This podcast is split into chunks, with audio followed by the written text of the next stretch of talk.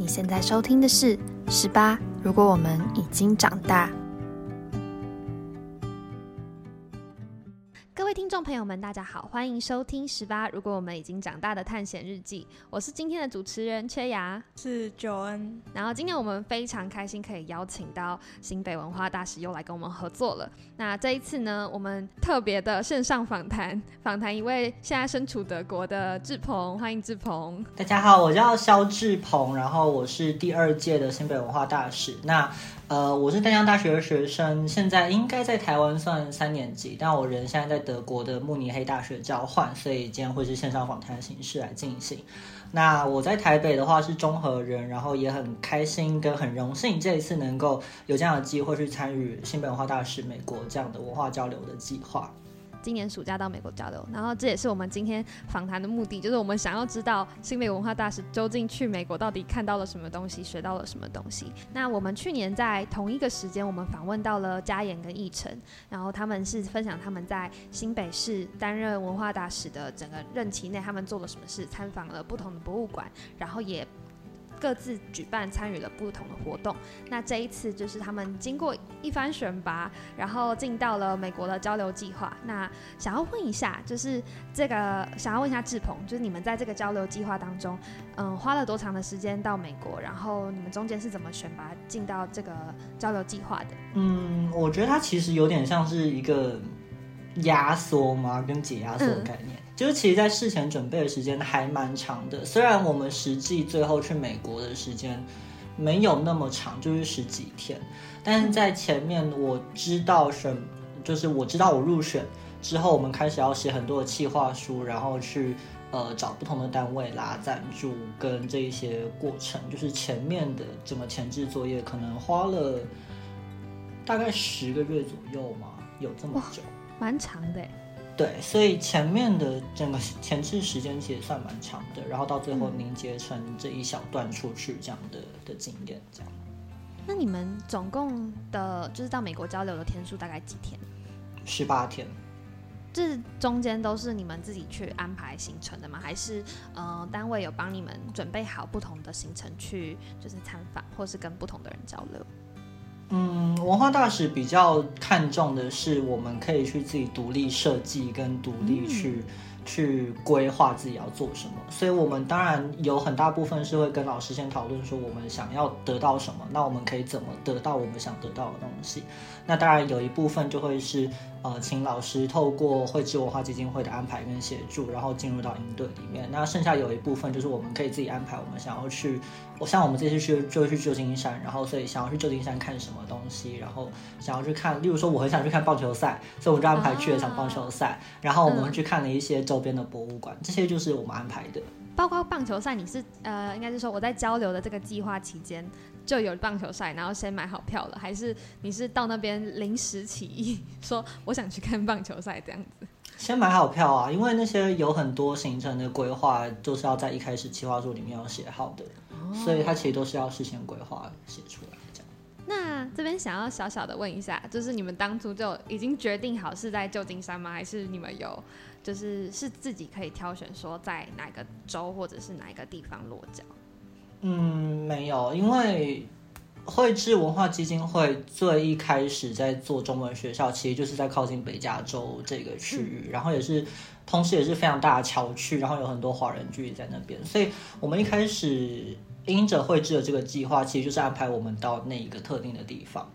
那。具体可以去，比方说这附近的城市，像旧金山，像是我们去了三后塞那一些，那个就会是比较小、比较碎的细节。但是主要在北加州这一点是不会变的。你们到美国交流，就是到旧金山美国交流的时候，你们接触了哪哪方面的人？因为刚刚有说，嗯，会知文教基金会会跟你们帮你们跟在地的华侨做接。应该是说会有一个交流的活动，对，然后很好奇你们跟在地的华侨做了什么样子的活动？嗯，我倒觉得没有那么形式上很规范的去跟华侨交流。我我们自己在计划里面的人，我是把它分成两个部分，一个就是在营队内，一个是营队外。那营队内的活动就是我们去参加了绘制的，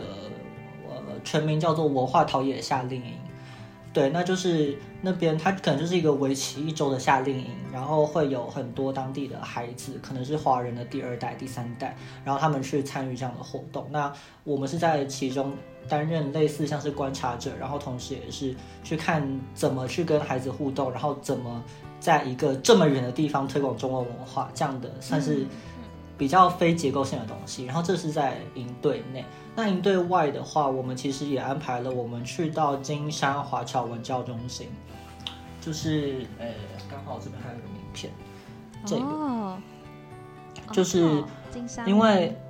对对对，因为在旧金山湾区算是非常非常大的校区嘛，然后所以我们也去了，就是这华侨文教服务中心，然后也是去了解他们怎么推广文化跟怎么呃这种。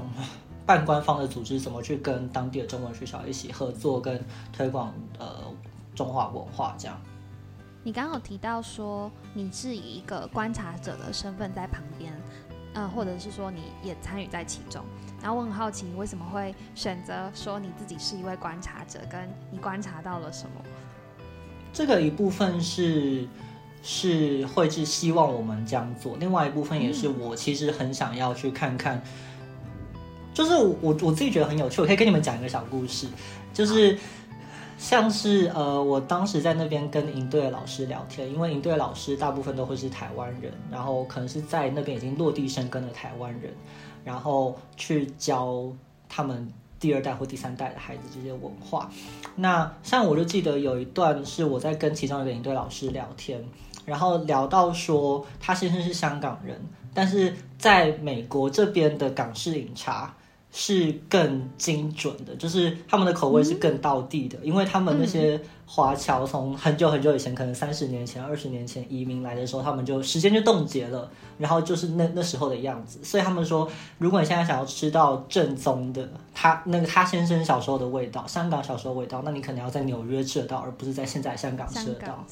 对，所以这就是很有趣的地方，就是我会很想要知道哦，他们是怎么在一个离原本的土壤这么远的地方去保存自己的文化，然后他们是怎么。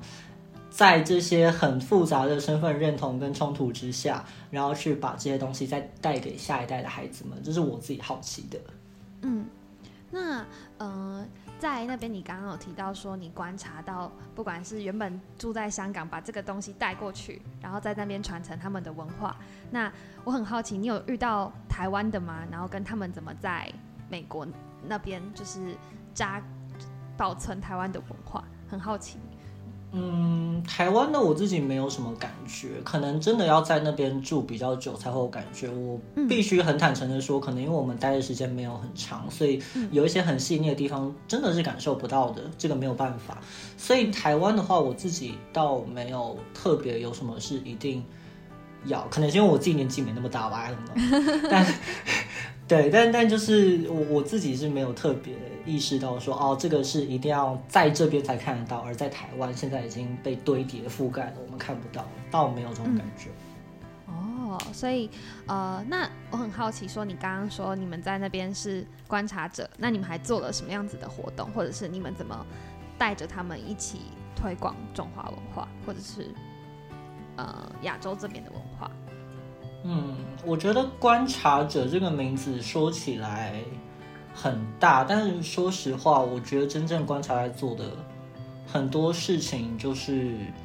更像是一个在营队里面陪伴他们一起上课，然后去了解他们的课程怎么设计跟规划这样的一个角色。所以真的更多都是用看的，然后去感受，去知道他们到底上课上了什么东西。然后，嗯，像我记得今年他们会制陶文化陶冶营，他们的今年的主题就是中秋，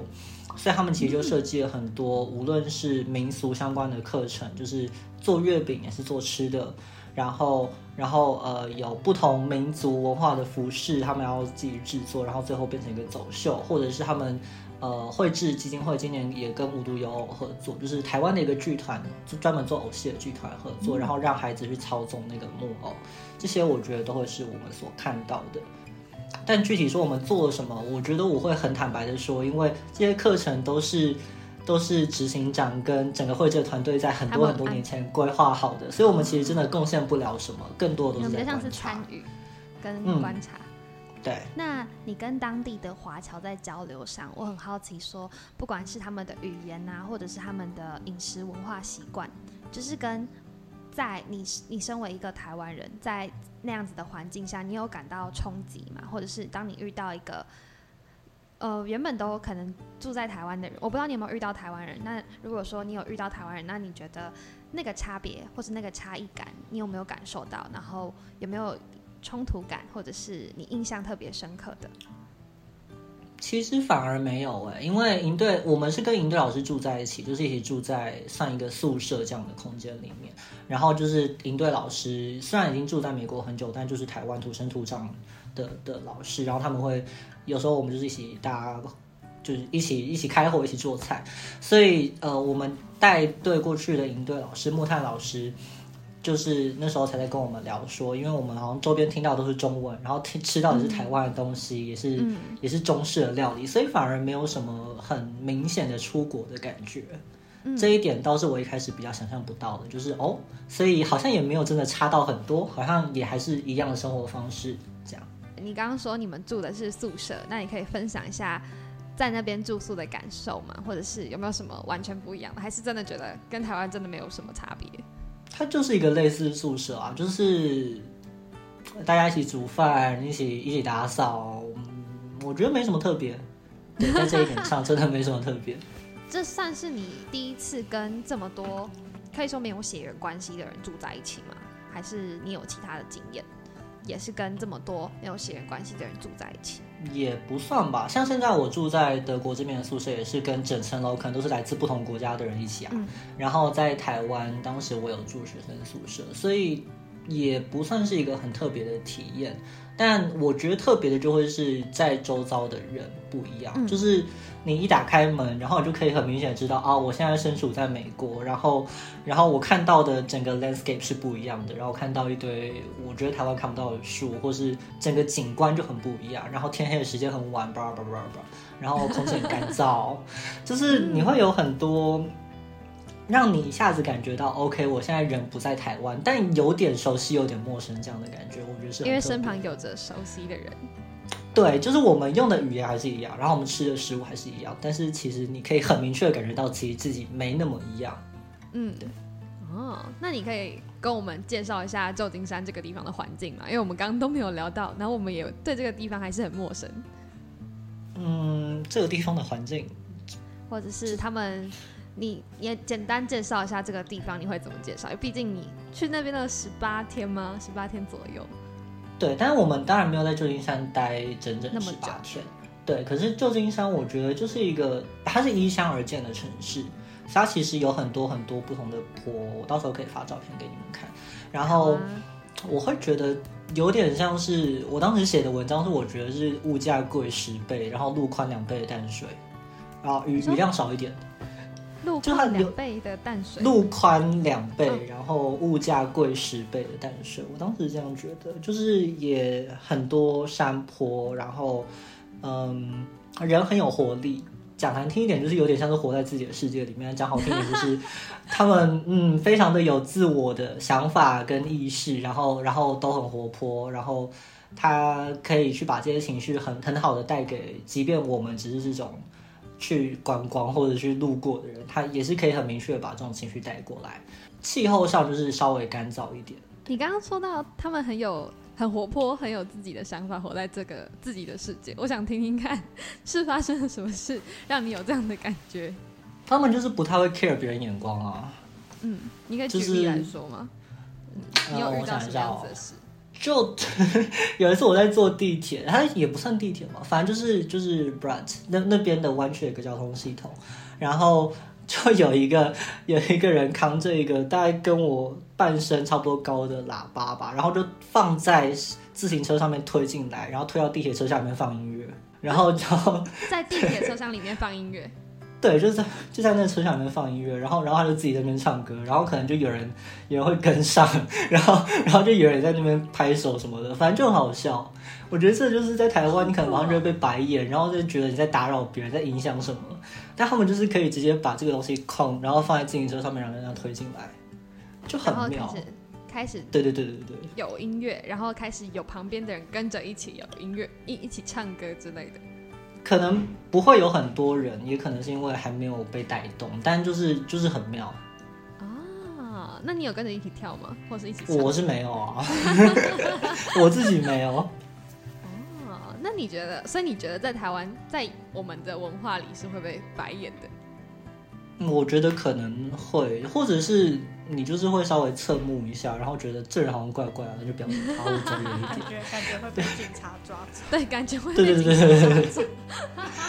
很有道理。我们可以但他们就好像对他们好像就不太 care 这件事情，然后然后也不会太在意别人眼光。那我想好奇问一下，他们的地铁的卫生环境怎么样？因为对我来说，非常之差、啊，怎么说？就是很像是没有人打扫的样子啊。我我真的觉得去看过很多不同城市的地铁之后，台北捷运真的还蛮棒的。然后，对他们地铁，第一是地铁站离真的你生活的地方很远，然后也没那么方便。然后再来是车厢里面就是一堆垃圾。然后如果你有看现在的巴黎的新闻，你会知道现在地铁车厢里面还有一堆床虫、床虱，就是那种我觉得好像在上世纪已经绝迹的东西，在台湾不会想到，但是他们就还是有。然后他们吃完垃圾可能就直接丢在旁边，然后车上都是上面被刻一大堆乱七八糟的字啊，然后全部是黑的啊，吧吧。反正车厢环境就是很差，但是又比台台北捷运贵很多、哦，就是它环境真的很烂。台北捷运贵很多。对，然后然后又贵很多，就是不太好。但嗯，他们的地铁，你觉得整个系统有就是他们会什么 delay 之类的吗？因为像我看到我朋友去到可能法国或是到哪里，他们就是疯狂的班机 delay 六小时啊，或者地地铁 delay 三小时，然后他们就会觉得我整个行程都被毁掉了。那我想问，在美国会有这样子的状况发生吗？还是还是蛮？可能地铁不会吧，但是火车怎么样，我觉得就不确定。不确定了。地铁自己是还好，但我我觉得像我现在生活的城市慕尼黑，或者是在在巴黎去或者去维也纳之类的，都差不多是这样。就是地铁其实还好，可是如果是比较长途的火车，那就常常会有一些 delay 的问题。哦，好有趣哦！那你有就是到那边之后，你除了坐地铁以外，就是像台北有捷运嘛，然后我们也有台铁、高铁这种。那旧金山他们的交通系统是怎么样子的？嗯，它有轻轨，说是轻轨，我觉得可能形容成对路面电车会比较好一点。然后它其实就是跟 BRT 不同的系统，它算是另一个路面路面电车。对，然后都会是 BRT 是什么？BRT 呃 B A R T，就是哦 Bay Area Rapid Transit。然后它其实就会比较像是你想象中的台北捷运那样的地铁。嗯，然后另外一种路面电车的话，就是就是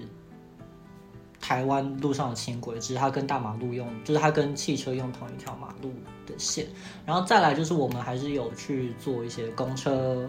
然后当然还有 Uber 这些，就是很很很容易意识到跟想象到的代步工具。但我自己觉得很不一样的点是，嗯。他们的公车，台湾的公车哈，我觉得下车铃就是一颗圆圆的按下去，很直观，也很也很直接。但是在那边，他们的下车铃是用一条线，然后要用拉的。然后后来问林队老师才知道，就是哦，那是三十年前或者二十年前台湾的公车的下车铃也是长那样。然后还有像是呃，他们的路面电车的下车铃是一条灰色的水，然后你是要按那个按那个灰色的橡胶条，然后它才能下车，就是。按那个就我觉得很奇怪它是一条吗？它是一条东西，就是那它它是很。直观，有一个按钮感，还是它就是只是一个在旁边什么感应式的这种？它看起来很像是很像是车厢里面的装饰吧？那你们有因此而错过什么哪一站之类的？没啊，就问啊，然后问隔壁人问说啊，我们下车要怎么办？他就说啊。然后，然后后来我回去问才知道，就是原来台湾在很久以前也是那样的车厢设计，只是后来都已经换新了。但是他们可能是不知道什么原因，反正整个系统就是没有更新，然后就是用很久以前的系统这样。那他们们怎么买票？他们是也是 IC 卡吗？还是他们要买纸张的车票？诶，类似 IC 卡。然后我觉得加州的系统有一件很棒的事情，就是它可以跟 Apple Pay 绑定，所以你其实在 Apple Pay 里面就可以直接买好那张卡，然后你就可以用手机感应就好。那像欧洲很多城市就没有。没有，欧洲还是欧洲。现在你在德国的话，他们电子电子货币是盛行的吗？还是大部分还是以现金为主？我觉得相比起台湾算盛行，但是德国是出了名的不爱用信用卡的国家。啊，所以还是以纸币为主。对，就是，嗯、我们之前好像有听到志鹏在美国吗？然后有去逛实体书店的经验，然后我们就在想说，是不我们自己猜啦，是不是你对实体书有一定的坚持？嗯因为其实现在就大家知道是电子书盛行，我自己个人还好哎，但是我那时候看到，我记得我们在哪里啊？我想一下，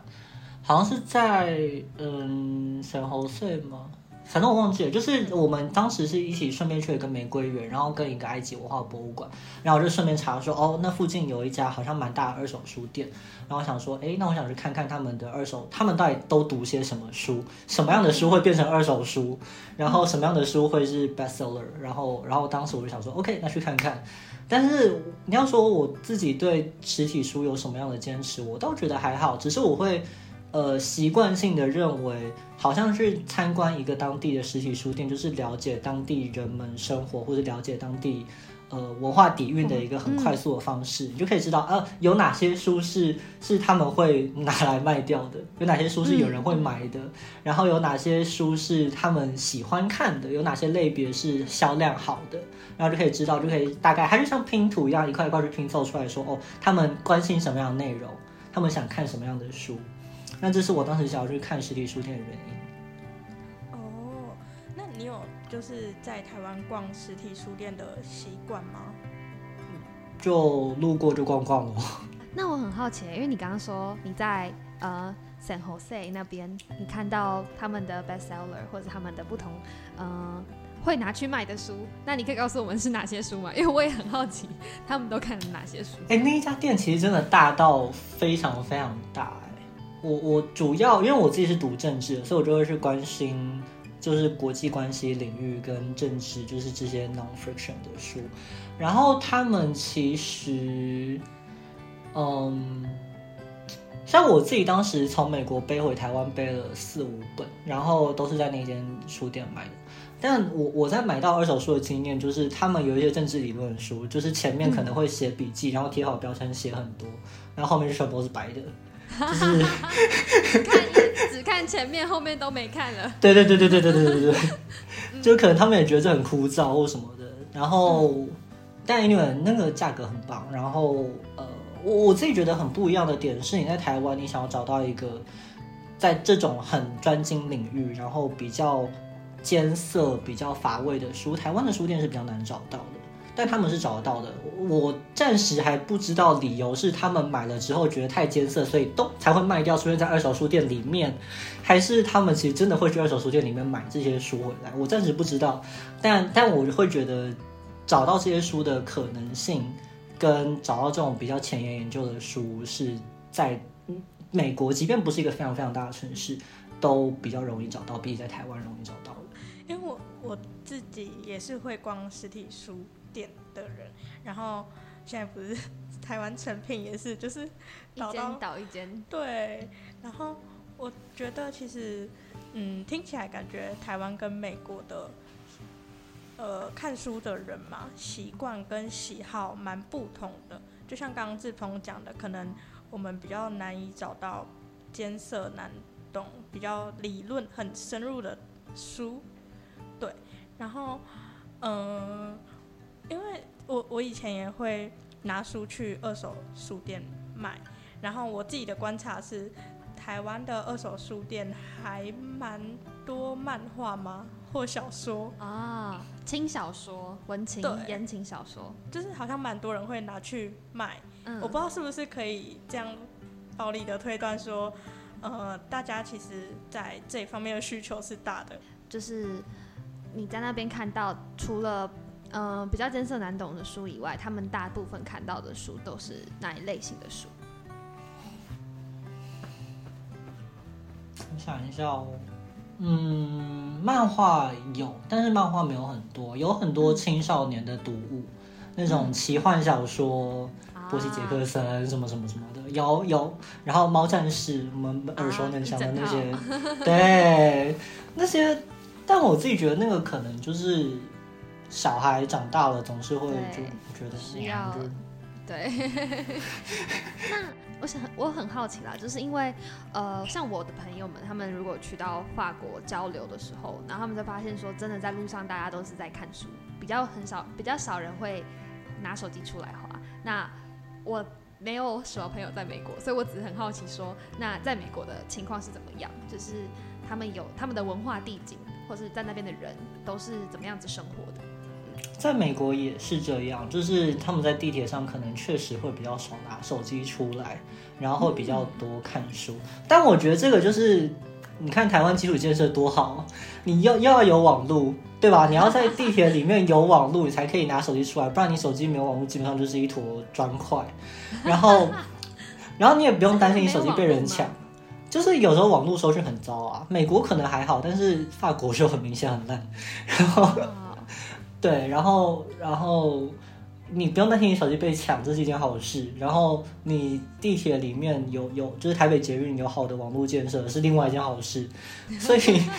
我都觉得他们会看书，有时候可能真的只是被逼不得已得看书。嗯，对，嗯，迫于迫于公共建设而养成的文化习惯。在美国确实是整体公共建设的品质，或者是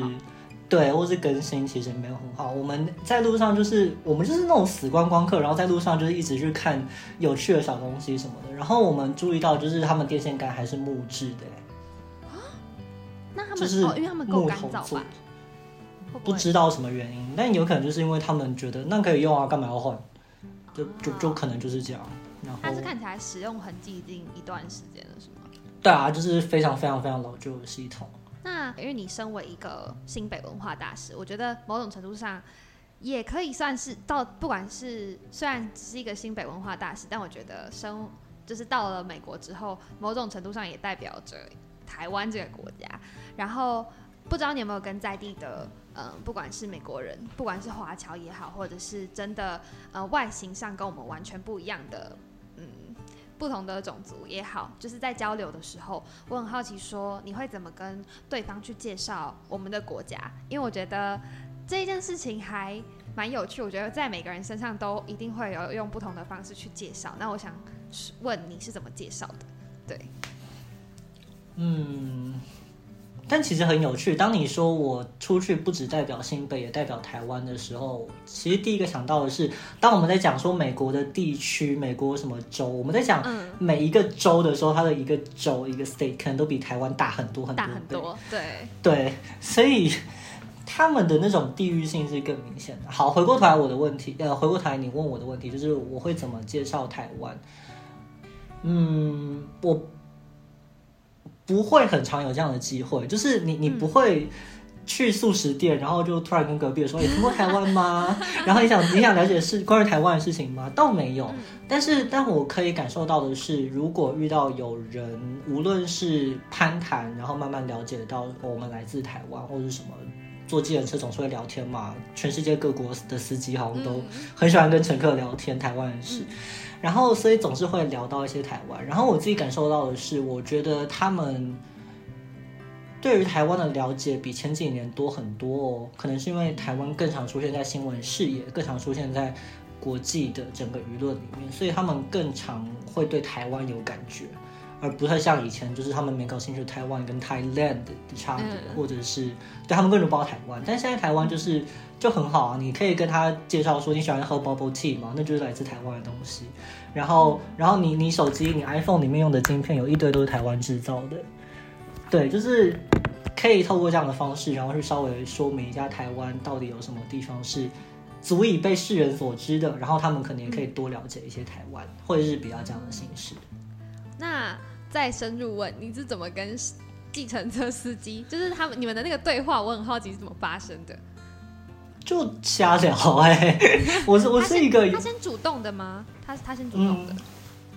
算我会主动的，就是哦我觉得他们可能会看到我们是东方脸孔，然后嗯又是跟同伴讲中文，他们可能就会就会觉得好像不要打扰你们，或者是好像觉得你们啊可能没那么听得懂英文吗？所以他就不会主动先开聊。但但我觉得西方国家嘛，反正要要展开一个话题，最简单的就是先聊天气。对，然后通常我就是在那边抱怨说啊，这边怎么那么冷啊？我在台湾现在三十几度哎，这样，然后然后就会慢慢聊到说哦，我是来自台湾的，你听过台湾吗？那呃，你有吃吃过台湾的东西吗？你知道 bubble tea？那你可能会知道臭豆腐吗？stinky tofu 吗？这些东西，嗯然后才会慢慢往下聊开，就变这样。那司机有跟你分享他自己的生活小事，或者是当地的一些他们哪个地方的景点是很适合去造访的吗？也会啊，就是就瞎聊啊。只要你有问出你想问的问题，我觉得他们就会就会回答。但我自己是比较不太往那个方向问，我会就有一个司机，我印象蛮深刻，他是墨西哥人。然后我觉得很好奇，为什么会想要从墨西哥来北加州打拼？那是不是儿女都在这边读书工作？那之后你的打算是什么？就是我会比较往这个方向去问，不会是问说，诶，那这边叭叭叭，就是概念一头问题。我比较没有往那个方向去问，这样。比较针对他的整个人的成长背景，或者是他为什么现在人在这个地方这样子。嗯，就是对我来讲，我觉得那是很有趣的东西。聊别人的故事对我来讲是很有趣的事情，所以我就会往那个地方聊。嗯那我很好奇说你在整个旅行的过程中，在因为你刚好提到说你们在准备这十八天的旅程，你们花了很大的时间去写企划书、去提案、去找赞助、赞助。那真的在执行的过程中，你们有遇到什么是没有办法照着计划走的吗？我相信一定有这样子的过程。然后还有是在这整趟旅程中，你的想象到实际执行有什么落差？对，分两个部分来回答。第一个，你说的是有没有什么是跟原本想象的不一样，或者是有遇到的的挫折？坦白的说，挫折是每天都在发生，就是它不是一个，它不是一个一般大学生每天都会经历的事情，它也不会是一个有很多经验可供我们参考的事情，所以我们就是那个啊，要去开路的的的那一坨小小小人，就是有很多东西都是没有人遇过的，然后我们都要自己想办法找到解决办法。有可能到最后解决了，那当然运气很好；那有可能到最后没有办法解决，那我们就再想别的办法。对，所以你要说遇到什么挫折吗？那好像几乎每天都有挫折、欸。呵呵呵呵那讲一个你最印象深刻的，就就计划书常常被驳回啊，就是常常就会、他就会问你说，嗯，我觉得你们这个这个预算案好像没有很符合这个计划主要内容，为什么我要给你们钱？对对对，然后就就是会有很多这种事情，你就只能摸摸鼻子，然后再写一份，然后再丢给不同的单位之类的，这就是就是很常出现的挫折。嗯，那然后这也是很明显的、很很主要的，因为它就是跟钱有关嘛。那没有对钱，我们就很难做其他事情。那在拿到钱之后，你们真的在执行这件事情，在你刚刚说到每一天都发生，那你们在旅行的过程中也是每一天都发生挫折吗？还是反而在旅行行的时候就还好啊，因为嗯，旅行前半部分，如同我之前所说的嘛，就是有一部分是营对内、营对外。那营对内的，我们就其实不太需要去担心这些东西啊。对啊，对啊，就是，但我们还是可以自己去安排说，那我们在营队的一些课余时间，我们想要走访哪些景点，然后我们想要去了解什么，我们想要去看到什么，这个就是我们可以自己规划的。然后，但其实，在营队内不太有，不太有真的我们会遇到很挫折，然后跟人们想象很不一样的地方。那可能一部分是因为我们一开始就没有设限。我们就会觉得说、o k 我们只要知道大概前面一周我们主要主轴要干嘛，那反正我们到了之后，我们就会有很多新的资讯，那新的资讯就会让我们可能会有新的决定，那我们就可以做很多新的不同的我们原本想不到的事情。那在这样的情况之下，其实就不太会有那种很明显的啊出乎意料，或者是啊中间又被 delay 了，又又拘了，就是不会有这种状况。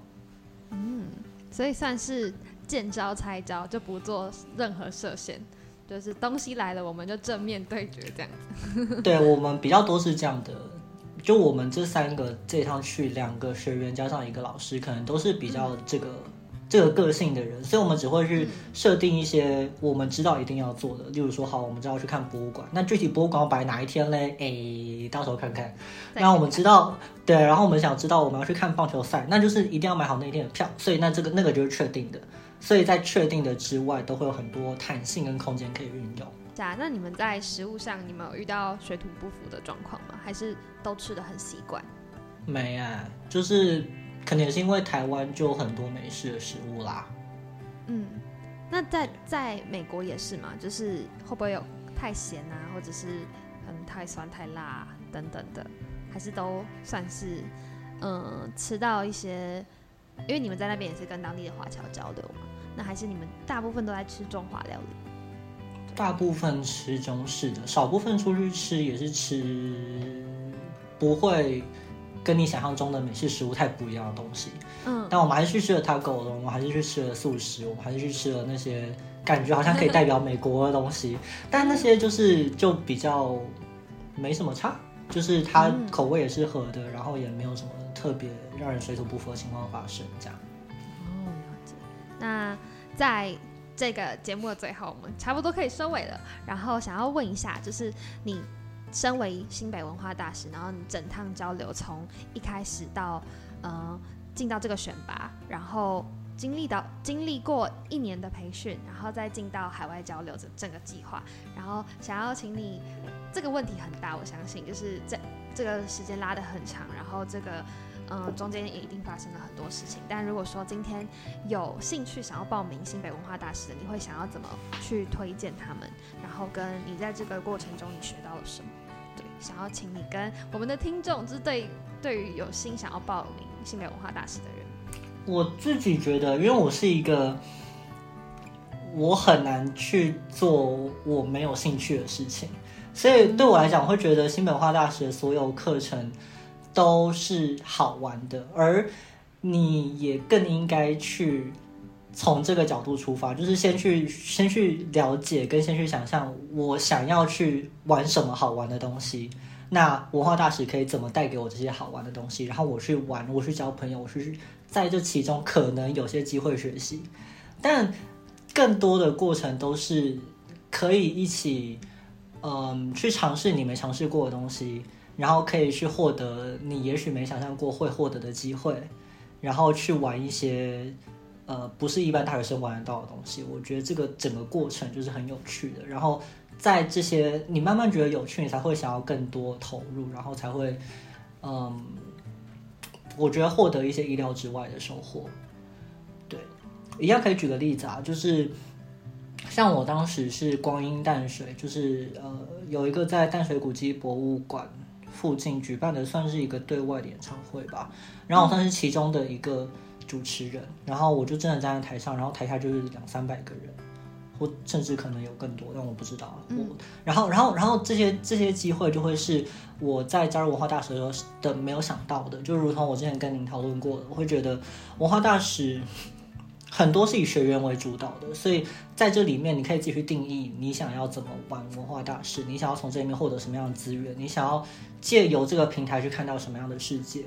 然后我觉得从这个点出发，然后去玩，去开开心心放开手脚玩，就会是很棒的体验跟收获。嗯，那我最后再帮听众问一个问题，就是假如说我今天，就是我我你当初是在。嗯，怎么样的兴趣下，然后会觉得，哎，这个东西是适合我，或者是因为虽然你说你想要去玩，但它一定有什么样子的东西是吸引你的。然后我很好奇，说是什么东西吸引了你去报名这这个文化大使？嗯，我一直就是比较文化方面的人啊，就是像我之前是读艺术的，然后是读设计的，所以我会觉得有这样的机会可以去以某种办公部门的状态去了解，真的去了解一个场馆的运作，跟真的去了解这一些文化推广的实际的美美嘎嘎，我觉得是好玩的。所以就有些时候这些原因没有真的很大，然后没有真的。嗯，就是小小的，好像对他就是就是我觉得好好玩哦，我可以看到这些东西，可以看到我以前也许没有机会接触到的，我觉得好好玩哦。嗯。那我们今天非常谢谢志鹏，就是远端跟我们连线，现在已经快要德国几点？德国两点四十一分下午。好，现在台湾晚上八点四十二分，又过了一分钟。对，然后很开心今天有这个机会跟志鹏聊聊天。然后对于新北文化大使有兴趣的朋友，就是欢迎可以到他们的简章上去看看。然后，嗯，如果说有机会的话，也可以就是进到。这个交流当然是可以多多多看一下不同的地方、不同的文化也非常好。对，那我们今天就谢谢志鹏来接受我们的访问。那大家休息一下，因为我们待会呢还会邀请到子恩进到这个我们这次的 podcast。对，然后大家休息一下，听首歌，我们马上回来。出发，有你一起，无穷变化。气泡漂浮，航向寻宝旅途。有你一起的温度，带着我们的天赋，绽放手中。的风文化大使，我们来领路，不存在所谓盲目，任何机会把握住，勾勒一张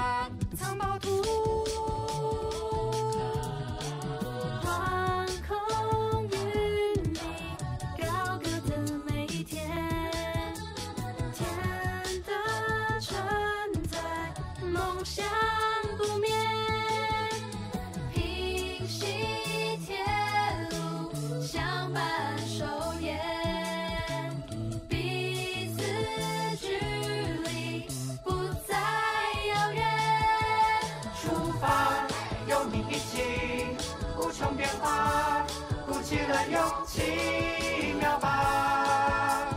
勇梦出击，一刹那天空将担忧彻底打击。有你一起，勇气发芽，绝不惧难题妙吧。勇梦出击，那一刻我们定义自己，撰写传奇。人们昂首伫立，文化汇聚。风水宝地，护卫山林与丘陵，萃取人和天时地利。古老的旋律低吟成诗篇，自由化为青丝绵延，牛戏筑青山甘甜，一山古剑，遥望日线。出发，有你一起，无穷变化，鼓起了勇气，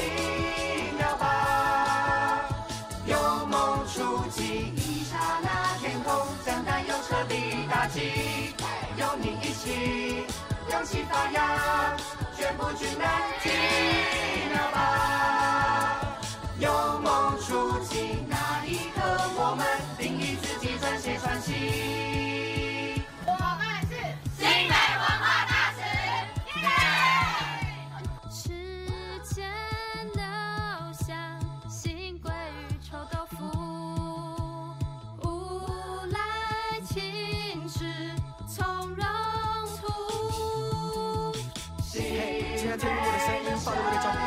前不人闻，各有特色，纯金不逊，往西北游上西，哎，人的非凡，从不间接，文化传承，铭记在心，号召上古四季，哎，有志传入人心，哎，You know what I mean？出发，有你一起，无穷变化，鼓起了勇气，妙吧，有梦出击，一刹那天空将担忧彻底打击，你一起。勇气发芽绝不惧难题秒吧。嘿勇敢出击那一刻我们那一刻我们那一刻我们定义自己撰写传奇